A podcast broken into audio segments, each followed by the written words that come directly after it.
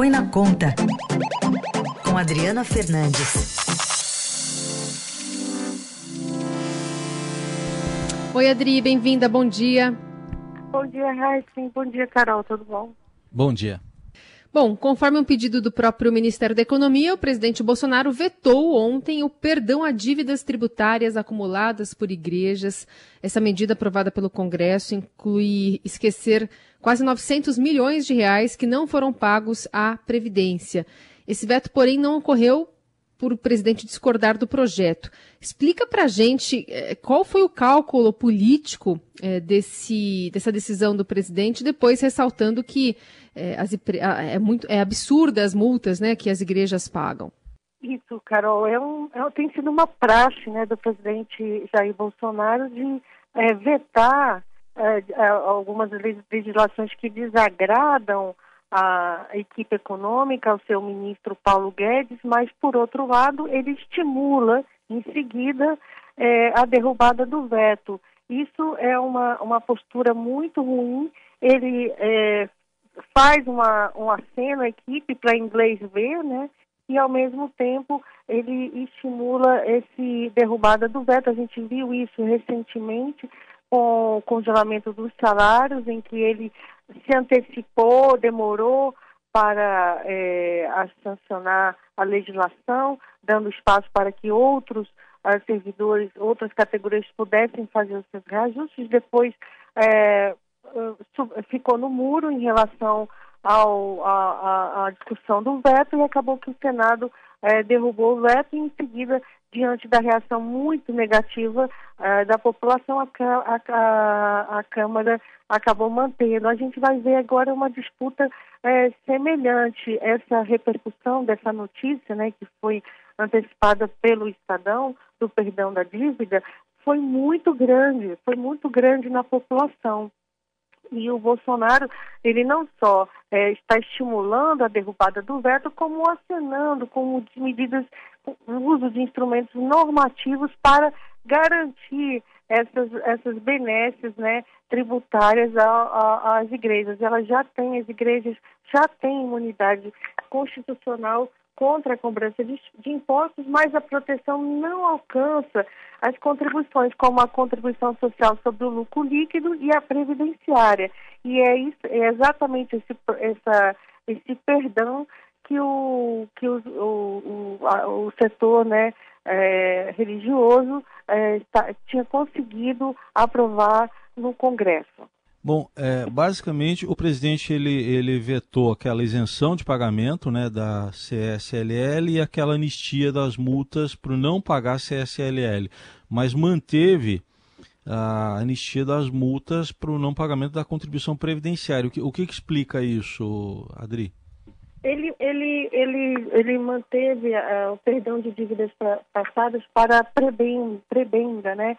que é o, uh, que trata da remuneração é, dos, dos, dos, pastores, né, dos, dos líderes né, da, das igrejas. E então a, a, Receita Federal, numa primeira avaliação, a, acredita que poderá continuar cobrando por conta de um, uma redação ruim, mas a gente vai ver essa disputa aí é, bem grande é, pela, pela, pela, pela frente, né, em relação a, as acenos do presidente para, para, igreja no, para as igrejas no momento também é, que a gente está tá em discussão mais arroxo fiscal, né? Mais arroxo fiscal para é, garantir o chamado teto de gastos, que é a regra que impede o crescimento das despesas de um ano para outro. O governo ele precisa é, conseguir mais espaço fiscal para fazer as medidas que ele quer que ele quer tomar. E isso vai implicar em arroxo em várias áreas, principalmente é, na, é, agora no último a última movimentação do governo é desindexar o salário mínimo e as, os benefícios atrelados ao mínimo que estão no orçamento. Isso isso tem um custo para a população e a gente vê nesse mesmo momento aí essa é, esse aceno é, com, com perdão de dívidas e também com imunidade tributária. Muito bem. Adri, é, outro assunto para a gente tratar aqui contigo é em relação aos números da reforma administrativa pelo IPEA. O que, que você traz para a gente? Então, o IPEA, Carol, ele divulgou é, os números é, sobre a, o impacto não só de, de medidas que, que, estão aí sendo discutidas na reforma administrativa, como também esse congelamento de salários por dois anos que, que eu falei recentemente, falei há pouco, né? O congelamento que foi aprovado pelo Congresso. O, o, o Instituto que é ligado ao Ministério da Economia, ele divulgou uma previsão que, que de, de, entre 673 bilhões 816, e 816 bilhões em 10 anos.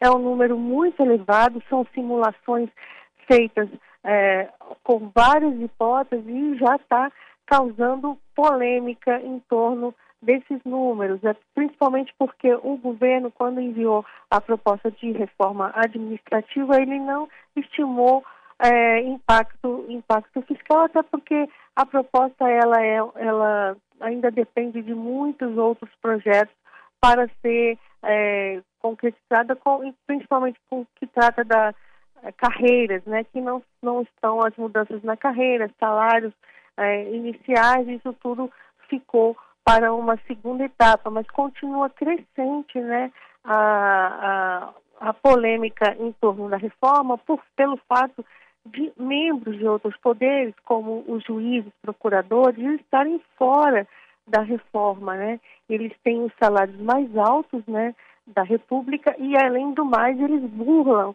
o chamado teto remuneratório pela legislação brasileira.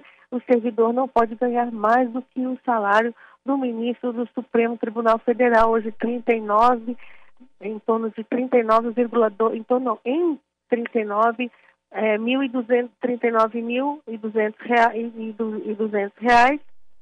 Então, esse, esse teto ele é burlado pela série de, de, de é, puxadinhos, né, penduricalhos que ficam de fora do teto. E é, há uma pressão nesse momento para que é, seja é, reforçada, é, regulamentado o que fica de fora mesmo e o que e o que, o que, o que tem que ser mantido para reduzir esses altos salários. É, aliás, semana passada a gente falou aqui, né, Carol, é, de mais um penduricalho para os juízes. Foi aprovado na, no Conselho Nacional de Justiça, né, Adri? Sim, no dia 8, na terça-feira, na última sessão do, do então presidente do é, Toffoli, Dias Toffoli, né? Ele deu esse, esse novo adicional, essa gratificação para o regulamentando, né, para, para os magistrados, causou, está é, tá, tá, tá repercutindo isso porque estamos no meio de uma discussão da reforma em que é preciso também é, é, acenar com corte de privilégios, porque o que a população quer é, e está cobrando é uma reforma justa, né? não uma reforma que aumente as desigualdades em, em, nos serviços públicos, não no serviço público, porque hoje ela existe, né, desigualdade de, entre os poderes, né, entre cada um, o poder legislativo, executivo e o judiciário, também entre os entes federais, é uma diferença muito grande, executivo, estados e municípios, e há também desigualdade entre as carreiras. E o que se quer é uma, uma reforma justa, né?